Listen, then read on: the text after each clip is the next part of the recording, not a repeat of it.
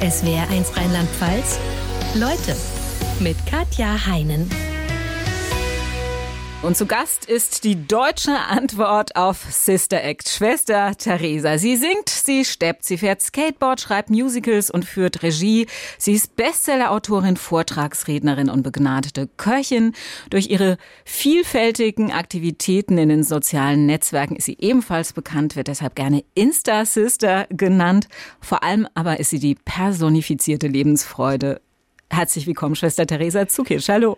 Hallo, guten Morgen. Schwester Theresa, normalerweise beginne ich meine Interviews nicht mit der Frage, weil es ein bisschen abgedroschen klingt. In Ihrem Fall hat es aber seine Berechtigung, weil Sie eine schwere Krebserkrankung hatten. Wie geht's Ihnen? Erstaunlich gut und ich danke Gott so sehr. Ich habe einen Gebärmutterkrebs überlebt mit Chemo und allem drum und dran und es ist ein Wunder, dass ich hier sitzen kann. Es, ich hatte keine gute Perspektive, dass ich den überlebe, aber Gott hat wieder eingegriffen und so bin ich da. Im Oktober 2020 haben Sie diese Diagnose bekommen. Hatten Sie selbst vorher gemerkt, dass was nicht stimmt?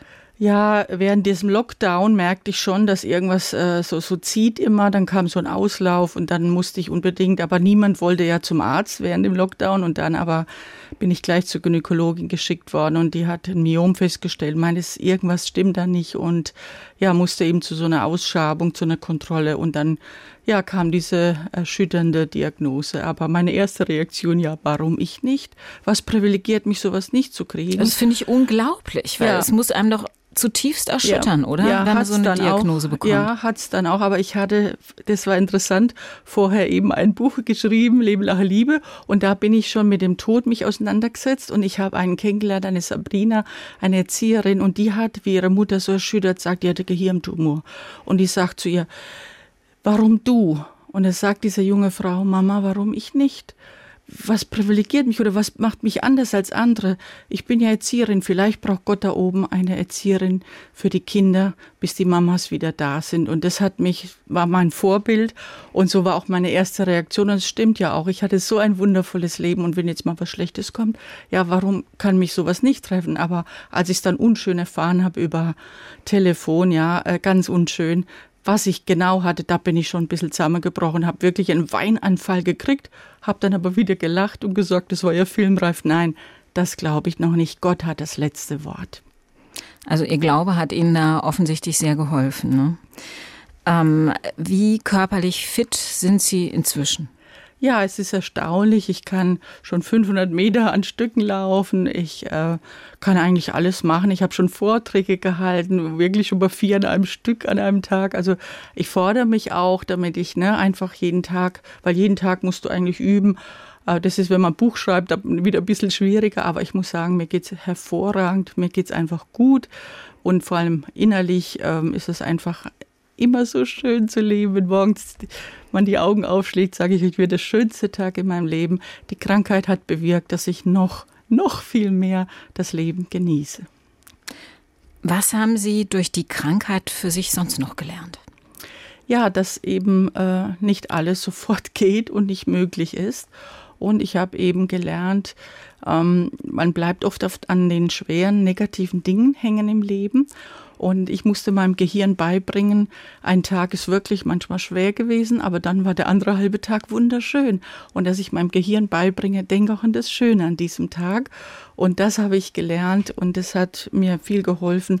Und ich habe natürlich gelernt, was man alles an Ratschlägen kriegt und an, an furchtbar, ne? Also ich meine, ich habe sehr viel Ermutigung gekriegt, aber ich habe sehr viel Ratschläge gekriegt und ich habe oder Dinge, die man Krebskranken lieber nicht sagen soll. Also ich glaube, ich habe sehr viel gelernt, was man lieber lassen soll, äh, weil das einfach nur runterzieht, statt zu ermutigen. Und deswegen sage ich jetzt schon, der Krebs war ein Geschenk, weil ich die Menschen noch besser verstehen kann und ich glaube, es ist wichtig, mal sich darüber Gedanken zu machen. Lieber weniger sagen, also als, äh, als einfach Dinge sagen, die einfach überhaupt nicht helfen. Und ähm, ja, da lernt man viel. Und ja, ich habe eigentlich bis zu meinem Krebserkrankung immer gedacht, ich bin auf der Welt, um geliebt zu werden und zu lieben. Und jetzt sind zwei Dinge dazugekommen. Jeden Moment genießen und nur noch Gutes zu tun. SWR1 Leute mit Schwester Theresa, die vor 20 Jahren als Skateboardfahrende Insta-Sister bekannt wurde und die ihre Krebserkrankung zum Glück gut überstanden hat. Sie hatten gerade gesagt, es gab Reaktionen auf ihre Erkrankung, die haben ihnen geholfen und andere gar nicht. Was hat ihnen geholfen und was überhaupt nicht? Ja, ich habe eine unglaubliche Anteilnahme an eine Zuwendung, eine Welle von Zuneigung bekommen, weil ich auch gleich das öffentlich gemacht habe und gesagt habe, die Krebskrankheit wird nie die Nummer eins in meinem Leben sein, sondern immer die atemberaubende Liebe Gottes. Und wenn Menschen einfach Anteilnahme mir gezeigt haben, ohne äh, irgendwelche guten Ratschläge oder selbst fromme Sätze waren manchmal einfach zu viel. Und wenn, wenn ich also immer gehört habe, du schaffst das und aber im Moment fühlst du das nicht, ja, du bist einfach nur, nur einfach äh, geschockt. Und aber wenn jemand gesagt hat, ähm, es tut mir leid, ich bleib bei dir, ich, ich, ich werde dich begleiten. Du kannst, wenn du irgendwas brauchst, ja, das hat mir mehr geholfen. Oder selbst dann nach einer Operation, man muss wirklich manchmal auf der Toilette zehn Minuten eine Position finden, bis es wieder klappt mit der Blase. Und dann, meine Mama blieb an der Tür, ne? sie ist nicht weggegangen. Manchmal weinte ich, weil es einfach nicht ging und ich bin da, lass dir Zeit, du bist nicht allein. Und dieses nicht weglaufen, auch in, in diesen schwierigen Phasen, ähm, oder äh, manche sagen ja, ja, jetzt hör nicht weinen, ne, das zieht dich runter, aber mein Doc sagte halt immer, Tränen sind von Gott. Und das darfst du. Und in dem Moment fühlst du dich. Und ich war ja immer schon ich selber authentisch. Und wenn ich weinte, weinte ich. Und ich schämte mich nicht dafür. Und wenn ich lachte, lachte ich. Und ich sage ja, ich habe, glaube ich, das war alles gut gemeint, ne? aber wenn man hundertmal geschrieben kriegt, äh, Vitamin D nehmen, ja, dann denke ich, Mensch, ich bin dick, aber nicht doof, das weiß ich doch. Ja, ähm, sowas hilft einfach nicht, sondern einfach dieses Gefühl, wir sind da für dich. Und das ist viel, viel mehr wert und das hat geholfen. Also fest steht, ohne ihre Krebserkrankung gäbe es in ihrem Leben eine enge Freundschaft und ein Kochbuch weniger. Da sprechen wir später noch drüber. Lassen Sie uns erstmal noch auf Ihren ungewöhnlichen Lebensweg zu sprechen kommen. Sie sind 1964 in Kroatien geboren, mit sieben Jahren mit Ihren Eltern nach Deutschland gezogen. Wie kam es dazu? Ja, ich glaube sogar noch ein bisschen früher. Ja, mein Vater war Fußballspieler, ist entdeckt worden, da in Weinheim an der Bergstraße. Hatte auch einen Probetermin bei 1860 München, aber ist dort geblieben. Genau, und ich hatte sein sportliches Talent geerbt und war erst Kunstturnerin in Viernheim, hessische Meister im Schwebebalken. Und dann kam ich in die Leichtathletik war badische Meisterin, auch im badischen Kader. Und ich wollte Karriere machen, Siebenkampf und bin auf ein Sportinternat gekommen nach Hessen. Und ja, und dann dachte ich, jetzt geht so richtig los, aber dann passierte etwas, was mein Leben wirklich völlig, also alle Pläne über den Boden war, weil meine Freundin hatte mir ein paar Bücher ins Zimmer gelegt. Und mitten in der Nacht wache ich auf, kann nicht mehr schlafen, wälz mich im Bett. Und ich denke, les was, vielleicht wirst du wieder müde, greif zum erstbesten Buch, es war die Bibel, ich hatte noch nie in die Bibel, ich war nicht getauft, ich kannte Gott gar nicht und schlag irgendwo auf, erwischt die Bergpredigt. Und wie ich den Satz lese, selig, die ein reines Herz haben, denn sie werden Gott schauen, werde ich existenziell berührt liest dann weiter, wenn ich einen auf die rechte Wange und halt eben die linke hin, so was Verrücktes, wie kann man denn so leben? Aber ich dachte, wenn man es aber könnte, ach ja, hat dir das Spaß gemacht, schlag doch bitte nochmal zu. Also wenn du das könntest, das wäre eine Macht, eine Macht der Liebe. Und dann erfuhr ich zum ersten Mal eigentlich von Jesus, war begeistert, konnte nicht verstehen, wie man so jemand umbringen kann.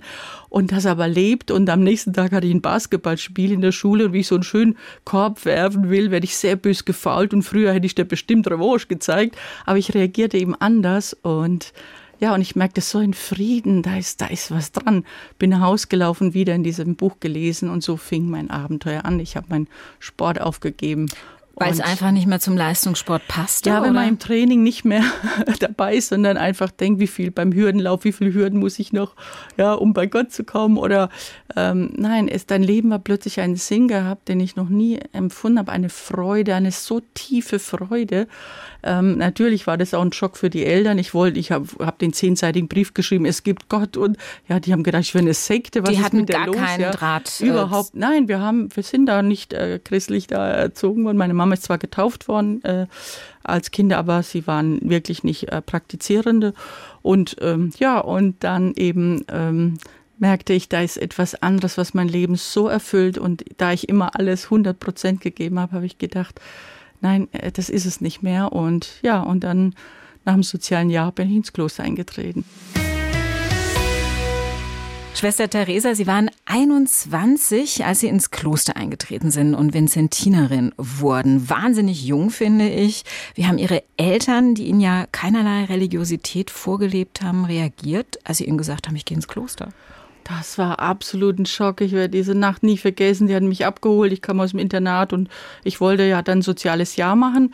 Musste ich ihn auch erstmal äh, beichten, aber ich wollte ja eigentlich dann ins Kloster und ich dachte, heute schaffe ich das nicht zu sagen. Aber plötzlich fragt meine Mutter, was machst du denn jetzt? Ne? Hast du überlegt, mein Vater guckt von der Zeitung hoch und ich ja, ich weiß, was ich mache und nichts, ne, gell? ja, und bis die Bombe platzt sozusagen. Ne? Also war so angespannt und dann habe ich dann einfach gesagt, ja, ich mache ein soziales Jahr und danach gehe ich ins Kloster. Totenstille, ja, die guckt mich 20 Minuten an und dann ging's los, ne. Wie kannst du, glaubst du wirklich, ein Mann mit weißem Bart? Und das war für die wirklich ein Schock, muss ich sagen. Und es hat lange gedauert, bis sie das verstanden haben. Aber als sie dann erlebt hatten, mich im Kloster mit den Kindern, mit allem, wie sie gesehen haben, wie glücklich ich war, da ist die Wende gekommen. Und meine Mama hat mir ja zum 18. Geburtstag eine Karte geschrieben, tu alles, was du willst, äh, tu immer etwas, worauf du hinterher stolz sein kannst. Und dann habe ich ihr die Karte zurückgeschickt. Mama, weißt du noch, die hast du mir gegeben. Und ja, du hast recht, du musst dein Leben leben. Und jetzt weiß sie, wie glücklich ich bin. Meine Tochter wird demnächst 18. Ich habe gerade beschlossen, ihr so eine Karte nicht zu schreiben. Haben denn Ihre Eltern ähm, eigentlich durch Sie auch angefangen, sich mit dem christlichen Glauben zu beschäftigen oder ist Ihnen das immer fremd geblieben? Nein, nein, also auf jeden Fall. Also die Mama hat ja dann überall mitgeholfen, auch bei den Festivals und so weiter. Wir reden auch äh, über Gott und wir reden über Dinge. Sie ist immer noch auf dem Weg. Mein Bruder hat es schon geschafft, habe ich jetzt erfahren. Ähm, aber es ist wirklich so, mein Vater ist leider verstorben. Ähm, dieses Jahr an Corona. Also er kann dazu, er wird jetzt den Himmel selber sehen. Und ähm, nein, es ist äh, wirklich schwierig gewesen, aber jetzt ist es so eine ganz, also sie steht voll dahinter und ich, wir reden drüber und ich merke schon, da ist auch wirklich viel da und so eine wundervolle, einzigartige Mama, die ich hatte, die mich so geliebt hat und mir so viel Lebensfreude und Mut und Stärke gegeben hat, die, die muss von Gott erfüllt sein, weil das geht gar nicht. Und sie hat akzeptiert, dass ich mich eben für eine große Liebe meines Lebens entschieden habe. Sie sind Vincentinerin geworden. Das ist ja ein relativ weltoffener Orden, der auch äh, ja, nach außen geht, arbeitet. Sie haben mit Kindern, glaube ich, gearbeitet, ne? Ja, genau. Wir haben Krankenhäuser gehabt und Erhaltenheime und Kindergärten. Genau, aber dann habe ich ja studiert in Mainz übrigens, genau. Gemeindereferentin, Religionspädagogik und dann bin ich eben ins sozialen Brennpunkt gekommen und habe mich da der Kids angenommen auf der Straße, habe mit ihnen Fußball gespielt, Skateboard gefahren. Ich wusste ja nicht, dass ich dann mal von Schreinemakers entdeckt würde, aber ähm, ja, ich habe einfach die versucht von der Straße ein bisschen zu holen und dann habe ich trotzdem gemerkt, wir sind noch zu weit weg von den Menschen. Sie waren neun Jahre waren ja, Sie in diesem Ort. Genau, neun und Jahre. dann sind genau. Sie ausgetreten. Genau, ich habe Gott hat mir den Auftrag gegeben, äh, einen neue noch noch, wie soll ich sagen, ja, es war eine unglaubliche Silvestererfahrung und da hat er ganz klar gesagt, bist, du bist noch weg zu weit von den Menschen. Was für Silvestererfahrungen sind Sie schon konkret? Ja, erzählen? es war so, dass ich ähm, äh, normalerweise die, die, letzten Gottesdienst nicht, so kurz vor Mitternacht und dann habe ich abgeschlossen und wollte, soll nach Hause fahren. Also ich war ja da bei Schwestern im Krankenhaus angeschlossen und und jetzt höre ich Stimmen und jetzt äh, höre ich jemand weinen und unter der Treppe war ein Jugendlicher, der war voll gedröhnt, ja. Und jetzt musst eigentlich von der Regel musst jetzt heim, aber du kannst auch denen da sitzen lassen. Also habe ich ihn mit reingenommen, Kaffee gekocht, habe mich angenommen um sein Leben und er hat mir alles erzählt. Wir haben Weihnachten gefeiert mit ein paar Plätzchen, habe ihn dann ins Übernachtungsheim gefahren, war schwierig, ihn noch reinzubringen, ja und bin dann halt früh, äh, sehr früh, ich glaube um vier nach Hause gekommen und um sechs war schon das Morgengebet, ja, und ich bin einfach liegen geblieben, weil ich einfach zu müde war.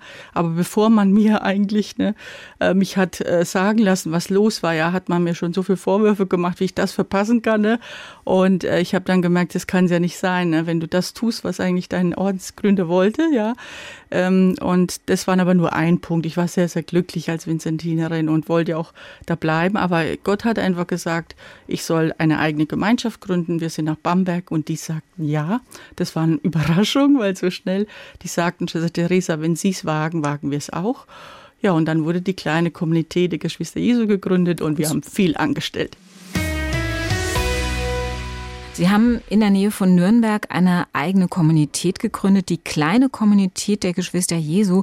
Klären Sie uns mal auf, was ist der Unterschied zwischen einem traditionellen Orden und einer Kommunität? Ja, das ist äh, einfach der Unterschied, dass wir eben noch viel ausprobieren dürfen und äh, es ist eine geistliche Gemeinschaft und äh, da können sich eben Schwestern und Brüder mit äh, und Freundeskreis mit äh, mitwirken.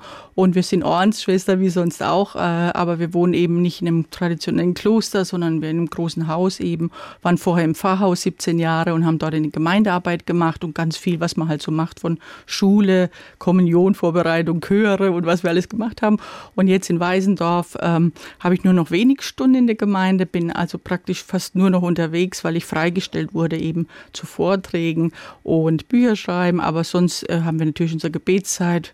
Wir essen zusammen, wie sonst auch in einem also das ist eine Art WG plus Glaube, kann man sagen. ja, kann man schon so sagen, ja. Und es gibt noch einen Freundeskreis außenrum, also jede Menge Leute, die ähm, an dem Leben und Wirken dieser engeren Gemeinschaft, die da zusammenlebt, teilnehmen? Ähm, wie nehmen die teil? Also sagen, wie wir in Pegnitz waren, waren einfach ein Riesenfreundeskreis, der mit uns all das äh, Großartige, was wir gemacht haben, von den Musicals, den Kindergottesdienst mit 300 Kindern. Ja, das waren einfach nicht nur Mitarbeiter, das waren einfach Freunde, die mit äh, regelmäßig ein, einfach mit uns auch zusammen gefeiert haben, zusammen gesungen, Lobpreis gehalten haben. Und die sich aber nicht zu Armut, Keuschheit und Gehorsam Nein, nein, nein, nein, nein. Die, die, leben schon für sich. Ja, das waren ganz großartige Freunde und dieser Freundeskreis ist auch geblieben und überall, wo ich halt äh, auch bin, knüpfe ich ja neue Beziehungen und die bleiben verbunden, vor allem über die sozialen Medien, nehmen die an allem teil. Und es gibt eben einen engeren Kreis, die eben auch jetzt der Gebetskreis geworden ist während meiner Krankheit, die ganz intensiv für mich auch gebetet haben. Und äh, ja, wir sind einfach, äh, wir sind eigentlich eine kleine Kommunität, deswegen heißt es so mit Pfarrer und drei Schwestern jetzt. Und äh, aber wir haben einen großen Freundeskreis eben, die das, was wir, was Gott einfach will, was wir tun sollen, mit unterstützen, mithelfen, entweder aktiv oder passiv.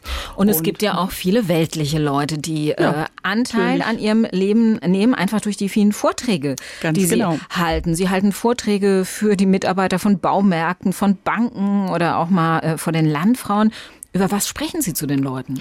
Ja, es ist ganz unterschiedlich. Äh, ein Bestseller heißt Der befreiende Umgang mit Fehlern, wie ich halt mit meinen Fehlern besser noch wie Fehler mit den anderen umgehen kann. Oder Jeder ist normal, bis du ihn kennst. Da geht es um Kränkung, wie ich Kränkung überwinden kann. Und ähm, ja, und es ist auch sehr humorvoll, alle Vorträge, da wird auch viel, viel gelacht. Aber jetzt Ganz im Ernst, wenn, wenn eine Bank äh, über das Thema Fehlerkultur mit ihren Mitarbeitern sprechen will, dann können die ja genauso guten Manager einladen. Wieso laden die Sie ein? Tja, weil ich wahrscheinlich auch was zu sagen habe, was sie doch ihnen gut tut. Und ich habe schon öfters erlebt, dass äh, Chefs anschließend gekommen sind äh, von Banken und gesagt haben, Schwester Theresa, wie Sie haben so recht, wir wollen jetzt, wenn wieder was falsch ist, nicht gucken, wer hat den Fehler gemacht, sondern wir wollen einfach alle zusammen aus diesem Fehler lernen. Man sucht ja dann immer den Schuldigen oder das, aber Mensch, Fehler zu machen ist menschlich. Es ist einfach so. Und äh, wenn man dazu stehen kann, dann kann man Persönlichkeit entwickeln. Und äh, da will ich einfach Wege zeigen. Man kann auch anders mit umgehen, äh, aber da muss man auch erst selber mit seinen eigenen zurechtkommen, ja, und sich so annehmen, auch wie man ist. Und am besten ist es eben auch dazu zu stehen. Und dann kann man wachsen. Und so denke ich, sind viele Vorträge, auch gerade das mit den Kränkungen. Wir haben ja alle schwierige Menschen um uns herum, ja. Stachelschweine, sage ich so gerne, ja. Und Stachelschweine äh, haben halt viele Stacheln und das haben wir halt auch. Ob es jetzt Neid, Egoismus, Zorn ist. Und es kann ganz schön wehtun. Und ähm, aber wie wir damit umgehen können, weil wir können Menschen nicht ändern. Wir können niemand auch hier in dieser Welt nicht ändern, aber wir können lernen, ob wir das an uns ranlassen, wie wir damit umgehen, um gesund zu bleiben. Denn wenn die Seele leidet, wird der Körper krank. Und ich glaube, ich habe viele, viele Lebenshilfethemen und Themen, die in jeder Sparkasse oder Gemeinde genauso das Gleiche ist. Ähm, und ich glaube, das hat ja die letzten Jahrzehnte eigentlich überzeugt, was ich sage. Sonst hätte man mich ja nicht so oft eingeladen. Auch ja, Sie wirklich haben bei zum Teil 200 Vorträge ja, gehalten. Ich ja, habe manchmal permanent auf Achse. Genau, ja, weil ich halt nicht dreimal in den Schwarzwald fahren will oder nach Hamburg. Aber ja, es ist in ver verrückt. Und ich sage immer, wenn es klingelt, ist der liebe Gott. Ich weiß nie, wer dran ist, aber es ist einfach so schön. Man wächst auch da dran. Da stehst du auf einmal vor tausend Leuten beim Wirtschaftstag, dann bist du wieder in einer kleinen Gemeinde mit dem Pfarrgemeinderat zusammen, ja. Und also ich glaube glaube, es, es macht das Leben so bunt und schön und ich bin auch wirklich nie aufgeregt, weil ich versuche mein Bestes zu geben und der Rest muss der liebe Gott machen. Nein, aber ich glaube, es kommt an und das ist das Wichtigste, dass die Menschen glücklich anschließend lächeln und einfach sagen, so was haben wir noch nie gehört und sie haben mir so geholfen und dafür lebe ich doch.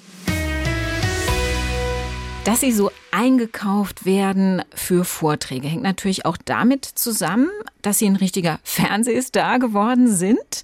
Ähm, dass sie das wurden, hat indirekt etwas mit Guns N' Roses zu tun. Die haben sie nämlich auf dem Kopfhörer während einer Zugfahrt gehört. Sind Sie Guns N' Roses Fan oder wie sind Sie dazu gekommen? nein, nein, ich habe ja erzählt, ich war eben in diesem sozialen Brennpunkt und man wusste, ich fahre jetzt Wochenende, sollte ich einen Vortrag eben halten zum Einketttag. Und da haben mir meine Kids gesagt, Schwester, das müssen Sie hören, das ist so cool. Und haben mir einen Walkman damals mitgegeben mit Kopfhörern eben. Und ich habe gedacht, wenn der Zug fährt, jetzt höre ich es mir halt mal an, weil wenn ich was sage, dann tue ich das auch. War schon immer so. Und mir gegenüber saßen eben zwei äh, jüngere Frauen und ich habe eben das aufgesetzt und war natürlich erschrocken, was da für eine Musik kam. Ich kannte Guns N' Roses wirklich nicht. Und ja, und die guckten mich natürlich auch an an, was hören Sie da? Und ich sage Guns N' Roses. Und so, oh, die haben sich gewundert. Ja, und dann kamen wir ins Gespräch und wie es halt so ist, ne, wenn man eine äh, katholische Schwestern, dann kommt's Papst, Pille, Zölibat, halt immer die ersten Themen. Ne? Und dann habe ich halt nachgefragt und dann haben sie wieder gefragt, ja, und dann erzählte ich eben eine Bekehrungsgeschichte, bis hin, dass ich eben zum Schluss gesteppt habe und bin dann eben gegangen. Ja. Sie haben im Zug gesteppt? Ja, ich habe einfach dann, äh, ich bin gesagt, ja, und stemmen tue ich auch noch gerne, habe halt gesteppt und habe hab mir wirklich nichts dabei gedacht, ja, weil ich habe, das war so ein nettes Gespräch und lustig, ja. Das und wahrscheinlich Standing Ovations im Zugabteil, wenn eine naja, es war, Nonne in ja Ordenstracht dritt, steppt. wir waren ja nur zu dritt. So. Ja, und dann bin ich eben raus und ja, aber ich konnte doch nicht ahnen, dass das zwei Redakteure von Schreinemakers Live waren. Und die haben dann sofort nächste, eine Woche später äh, bei uns angefragt, in der, im Orden, ob ich in die Sendung kommen dürfte. Sie würden Film vorher drehen, das wurde dann gemacht, wie ich Skateboard fahre, wie ich mit den Kids da arbeite und E-Gitarre spiele und was ich halt so mache. Ja, und dann wurde ich in die Sendung eingeladen, werde ich nie wieder vergessen in Köln. Das war natürlich unglaublich, vor allem als ich dann vor dieser Tür stand, wo es dann reingeht ins Studio und da war der Chefredakteur und sagte, Theresa, sind Sie aufgeregt? Und habe gesagt, nein, ich stehe jeden Tag vor der Kamera Gottes, ich muss mich immer benehmen. Und so war das eigentlich, dass es mir eigentlich ganz gleich war, ob ich jetzt im Fernsehen oder auf der Straße bin oder im Zug. Ja, ich bin halt, wie ich bin. Ja, und dann habe ich eben meine Geschichte erzählt. Am Schluss sollte ich noch steppen, haben sie sogar von Fred Astaire Musik eingespielt und habe sogar Steppstuhe geschenkt bekommen und zwei Karten für Guns N' Roses. Aber ich bin wirklich kein Fan von Guns N' Roses, aber ich habe die Karten natürlich ganz großen Fans geschenkt. Aber ähm, ja, es ist Gott fügt alles, sage ich immer. Ich habe wirklich nichts damit zu tun. Also Niemand Gott kann das ahnen. führte sie zu Lanz, zu Wieland Backes, ähm, äh, dann äh, noch zu Jörg Pilawa. Da haben sie mit Pfarrer Franz, äh, der mit ihnen zusammen in ihrer Kommunität lebt, an einem, an einem Quiz teilgenommen und 100.000 Euro gewonnen. Ne? Ja, das war das Aufregendste wirklich meines Lebens. Äh, Das war einfach, äh, wir standen vor unserem zehnjährigen Jubiläum und ich hatte noch nicht mal ein Auto. Wir haben sehr viel investiert für die Musicals und äh, von meinen Büchern, was wir halt verdient haben. Und dann habe ich einfach mal gebetet, lieber Gott, wenn du mal was übrig hast, denk an mich. Und dann kam plötzlich dieser Anruf von dieser Castingfirma, ob ich in die Quizshow will, ja. Und ja, und dann haben wir gesagt, wenn das nicht Fügung ist, wenn Gott, du uns das zutraust und Pfarrer Franz ist mit, ja, und es war wirklich aufregend, aber es war einfach herrlich. Und dann kamen wir eben die 100.000 Euro Frage und die war wirklich schwierig. Aber ich habe einfach immer gesagt, komm, Heiliger Geist. Und ich habe gesagt, ich weiß es nicht genau, aber ich vermute das. Und Pfarrer Franz wollte auch nicht sagen, ich will nicht schuld sein, ich nehme das auch. Tja, und dann hat er uns erstmal auf falsche Pferde geführt und hat gesagt, nein, das ist es eigentlich nicht. Und ich dachte, oh je, schade. Aber dann war es doch. Und dann hatten wir gewonnen. Es Was haben Sie mit dem Geld gemacht? wir haben natürlich ein Auto gekauft, aber wir haben natürlich auch äh, ganz viel Projekte unterstützt, von der Arbeitslosenhilfe bis noch was. Wir haben angelegt ein bisschen für, für wenn eben ne, Rente oder, oder Umzug oder irgendwas ansteht. Aber wir haben sehr viel einfach investiert für die Arbeit, immer schon. Äh, äh, denn Gott will, dass wir helfen, wir, dass wir teilen. Und da bin ich überzeugt davon, wenn wir Gutes tun, das wird immer Segen haben und Ewigkeitswert haben. Sie sind hier auch viel in den sozialen Netzwerken unterwegs und äh, werden deshalb auch ganz gerne mal als Insta-Sister bezeichnet. Oft äh, genug wird über die Social-Media-Welt ja gesagt, dass eine Scheinwelt, Facebook-Freunde sind keine richtigen Freunde. Wie haben Sie das in der Zeit Ihrer Krebserkrankung erlebt? Oh, das kann ich nie unterschreiben, denn ich habe es immer schon anders erlebt. Und gerade als ich krank geworden bin, habe ich es ja öffentlich gemacht, habe diese schlechte Nachricht Ihnen ja auch überbringen müssen. Und ich muss echt sagen, ich habe so eine Anteilnahme bekommen. Ich war ja auch jeden Tag für, die, für Sie immer da. Bei mir gibt es jeden Morgen und Abend so einen Impuls, so was Ermutigendes und dazwischen halt, was ich so mache. Und äh, auch alle meine Geburtstagsfreunde, ich habe eine Facebook-Seite mit 5000 nicht und eine offizielle, aber die mit privat. Ich, ich tue jedem gratulieren, jeden Tag. Und wenn dann zwei Tage später, aber ich äh, versuche niemanden zu übersehen. Und gerade dann in meiner Krankheit, das war so für sie ein Schock auch und wieso du, du hast doch nur Gutes getan und, und so weiter. Und habe gesagt, warum ich nicht? Es ist eben so, jede zweite Frau erkrankt fast. Äh, kann Krebs bekommen und äh, Gebärmutterkrebs ist wirklich äh, oder Eierstockkrebs, also es ist wirklich sehr, sehr verbreitet. Und äh, nein, es, und ich muss sagen, auch schon am Anfang, wie ich anfing, auch erstmal über Facebook, habe ich es nur positiv erlebt. Da hat eine Familie sich an mich gewandt, die eigentlich nichts mehr im Kühlschrank hatten und sie sind eingeschneit gewesen, da irgendwie bei äh, ich glaube, um die Kassel rum, ich weiß nicht mehr genau, wo das war. Oh, in der Rhön war das, glaube ich. Ne? Und dann habe ich einen Aufruf gestartet, gell, kann jemand hinfahren, ich würde das Geld überweisen, könnt ihr ihnen Lebensmittel? Und wirklich ein Pfarrer einer Pfingstgemeinde hat sich sofort gemeldet, ist da hingefahren, hat den Lebensmittel gebracht. Und, und so habe ich es immer wieder erlebt. Dass also Sie haben tolle Freundschaften auch ja. über Social Media äh, geschlossen. Lassen Sie uns mal über eine ganz ungewöhnliche Freundschaft sprechen, die Sie in der Zeit Ihrer Krebserkrankung ähm, geschlossen haben, nämlich zu Professor Khalid Sehuli, einem der führenden Krebsspezialisten der Berliner Charité, ein großartiger Mann. Wir haben ihn auch schon äh, in Leute zu Gast gehabt. Ähm, er hat sie operiert über sieben Stunden. Ähm, wie haben Sie ihn erlebt? Wie hat er mit Ihnen ja über den Krebs gesprochen? Ja, erstmal war es ja eine verrückte Geschichte, dass ich überhaupt zu ihm gekommen bin, weil ich ja äh, dann nach der Diagnose ja erst in einer anderen Klinik war. Und dann erinnerte ich mich plötzlich an eine Ärztin, wo ich einen Vortrag gehalten habe und die äh, sagte mir, du hast du von der Bühne bist, hast du doch dem Doktor äh, die Hand gegeben und ich habe gesagt, ja, ich weiß aber nicht mehr wer und sagt, das war Dr. Sehuli. Er ist wirklich der führende Krebsspezialist. Er hat sich Ihren Vortrag angehört. Genau, er hat meinen Vortrag und dann sagt er zu der Dr. Heidi, sagte Schwester Theresa, wenn man so stark ist und Klosterfrau, könnte es sein, dass mal was in der Gebärmutter ist. Und die Dr. Heidi sagt, so was sage ich doch kein Mensch, so eine Prognose, es könnte was sein, hat es mir nicht gesagt. Aber als ich dann mich an sie erinnerte plötzlich und sie anschrieb und sagte, ich habe eine schlimme Diagnose, erinnert sie mich an ihn und hat sofort die Arztbriefe zu ihm geschickt. Er hat mich wirklich am nächsten Tag angerufen und gesagt, ich bin dein Freund, Schwester Theresa. Ähm, die wissen noch nicht mal, was das für ein Krebs ist. Ähm, verlangt das und das, wenn nicht, kommt nach Berlin. Und ich bin nach Berlin gegangen und ja, er war immer sehr, er ist eben ein so außergewöhnlicher Arzt, weil er nicht nur auf die, auf die Augenhöhe von Menschen geht, sondern auf die Herzenshöhe, er interessiert sich für den ganzen Menschen, für alles. Und er hatte mich ja auch schon erlebt und war damals auch schon beeindruckt und ich war sofort von ihm beeindruckt, denn so einfühlsam und so klar und äh, ehrlich und aber auch wirklich ähm, in einer außergewöhnlichen Weise äh, der Verständnis auch für alles gezeigt und ich muss echt sagen, das, das hat Gott uns geschenkt. Wir können da gar nichts machen. Das war er ist ja Moslem ja. und äh, Sie sind katholische Ordensschwester. Ja. Ähm, hat der Glaube in Ihren Gesprächen irgendeine Rolle gespielt? Oh ja, oh ja. Wir, er ist auch sehr gläubig und äh, wir haben es viel philosophiert über Gott und die Welt, immer zwischendrin, wenn Zeit war.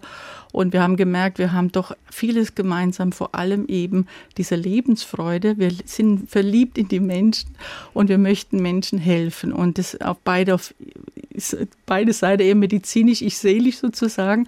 Und da hatten wir schon ganz viele Anknüpfungspunkte und vor allem auch, was ich immer von meinem Glauben schwärmte. Und er sagt, äh, und du zelebrierst dein Leben wirklich und du bist so wirklich, äh, ja, man nimmt dir das einfach ab, was du bist. Du bist immer so, wie du bist. Und das war, und, und für er war es auch einfach so ein ganz ehrlicher. Und es hat mir so gut getan. Und wir haben wirklich äh, viel über Gott gesprochen, aber auch über das Leben, die Lebensfreude. Sie waren nach der Operation durch die Chemo und alles, was danach kam, in ihrem Bewegungsradius stark eingeschränkt, konnten erstmal keine Vorträge ähm, halten, konnten nicht mehr so viel unterwegs sein wie vorher. Das Gute daran war, sie hatten wieder mehr Zeit fürs Kochen. Das ist ein Riesenhobby für ihn. Sie sind eine begnadete Köchin und das hatten sie mit ihrem Operateur Dr. Sehuli gemeinsam. Sind Sie per Zufall drauf gestoßen, dass Sie dasselbe Hobby haben? Oh ja, weil bei der, bei der Chemotherapie soll man ja essen, was einem gut tut, was einem schmeckt. Und ich habe mich mal durch die ganze Literatur gelesen und äh, hab, da habe ich wieder Lebensfreude gefunden. Einfach ich kreiere selber etwas, was mir gut tut. Und ich schickte ihm meine Gerichte, ja. Und plötzlich schickt er mir seine. Ich habe wirklich keine Ahnung gehabt, dass er Hobbykoch ist. Ja, und dann haben wir uns, äh, habe ich seine marokkanischen Gerichte ausprobiert. Er hat meine angeschaut. Und, und, und es ist da wirklich so entstanden, dass wir gerade für Chemopatienten auch, ja, wenn, wenn man so Hitze hat und ja, und dann habe ich einfach so gefüllte Himbeeren mit Minze und eingefroren und es lutscht mal. Und ich habe so Sachen und der war so begeistert. Und dann hat der Herr der Verlag eigentlich bald gesagt, Mensch, ihr seid doch beide heile, ihr müsst ein Kochbuch der Lebensfreude machen, weil eben nicht nur schöne Rezepte, sondern auch Ermutigung, denn das war uns wichtig und dass er viele medizinische ja, Mythen auch mal über den Bord wirft. Und so haben wir uns durch das Kochen äh, wirklich, durch diesen Austausch, haben wir uns eigentlich wirklich ähm, auf einer ganz anderen Ebene nochmal kennengelernt. Und es war sicher wirklich nicht uninteressant, also mit einem Marokkaner ja, ein Kochbuch zu machen.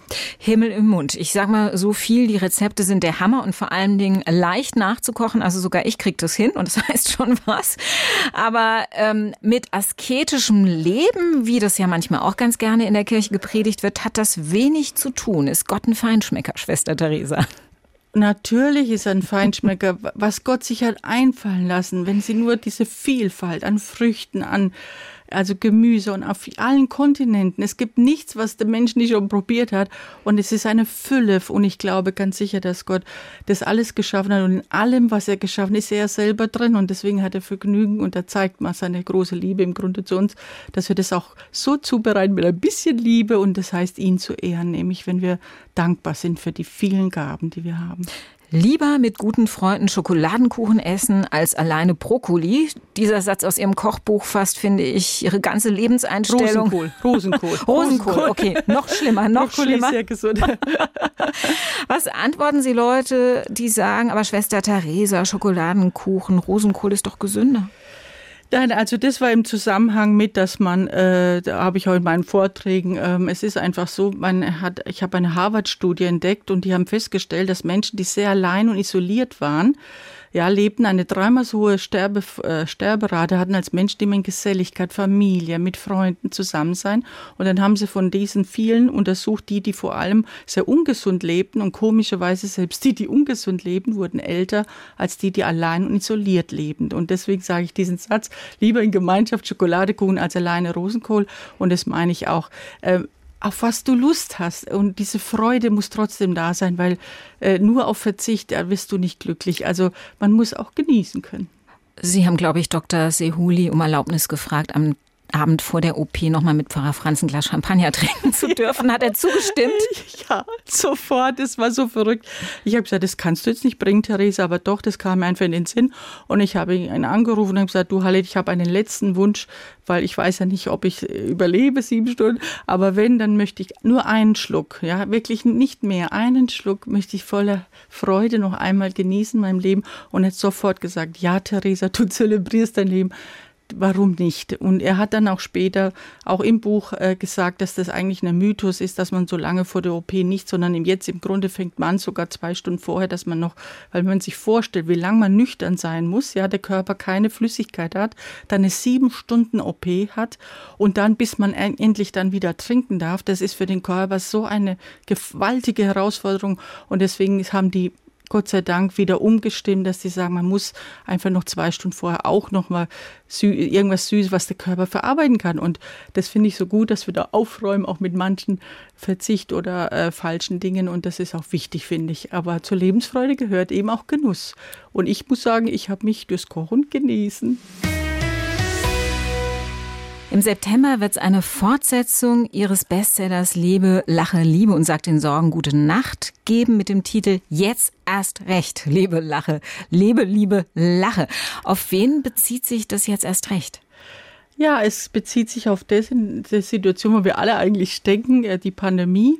Es bezieht sich auf den Krieg, es bezieht sich auf meine Krankheit, äh, was ich alles auch Schlimmes erlebt habe. Aber jetzt erst recht zu leben, zu lachen, zu lieben, da wir immer sehen, was wir nicht haben, was alles nicht geht. Äh, und ich habe ja gesagt, ich musste meinem Gehirn beibringen, immer auch die schönen Dinge, weil ein Tag ist voller auch Schönheit. Und schön, es hat auch schwere Teile, es hat Herausforderungen, es hat Ärger vielleicht manchmal, aber es hat auch wieder schöne Dinge und die vergessen wir zu oft und es gibt so viele Gründe, trotzdem zu leben. Und wenn dieser Tag, der vergeht, der kommt nie wieder. Also muss ich doch diesen schätzen. Und weil wir eine Deadline haben, können wir erst schätzen. Der Tod lernt uns im Grunde, weil es zu Ende geht, jeden Tag kostbar wertzuschätzen. Wenn wir morgen, übermorgen, überübermorgen hätten, würden wir das gar nicht wissen. Und wenn man, aber warum muss erst ein Mensch ein Schicksal bekommen? Warum erst eine Krankheit? Warum nicht ab heute?